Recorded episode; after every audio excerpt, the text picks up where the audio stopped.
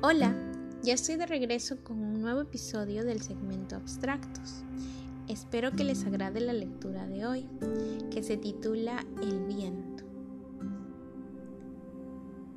Con el corazón roto intenté dormir y con lágrimas me cobijé el alma. Pero no quise quedarme en el espacio de soledad que me congelaba, así que salí sin rumbo, casi huyendo de la casa. Prendí el MP3 y empecé a correr como si de eso dependiese mi vida, como si no hubiese nada más que el viento en mis mejillas. Corrí y corrí hasta quedarme sin aliento, hasta sentir una punzada en la garganta. Por fin me detuve solo porque mi corazón parecía fuera de control. En mi intento por recuperar el aliento, las lágrimas empezaron a brotar y saqué fuerzas para seguir corriendo. Así el viento empezó a llevarse una a una las lágrimas que me ahogaban en silencio. Empecé a gritarle al viento como si aún me quedase motivos para reclamarle y sentí como el pecho al fin se me abría y el oxígeno entraba a mis pulmones.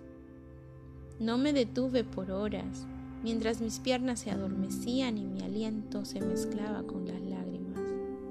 No sabía en qué lugar estaba y era lo que menos me importaba, ya que los árboles me acompañaban y absorbían todo el peso que el dolor provocaba.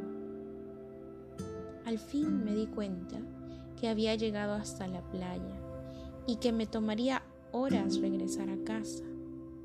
Sí, había corrido los kilómetros necesarios para dejarle al viento mi dolor. Entonces caminé un poco más hasta la orilla del mar. Me saqué las zapatillas y mojé los pies.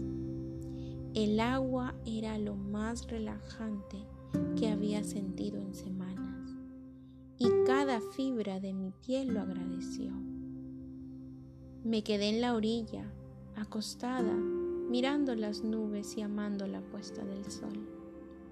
Cuando por fin cayó la noche, me sentía segura de regresar, porque el mar, el viento y el tiempo estaban ahora cargando mi peso y no yo.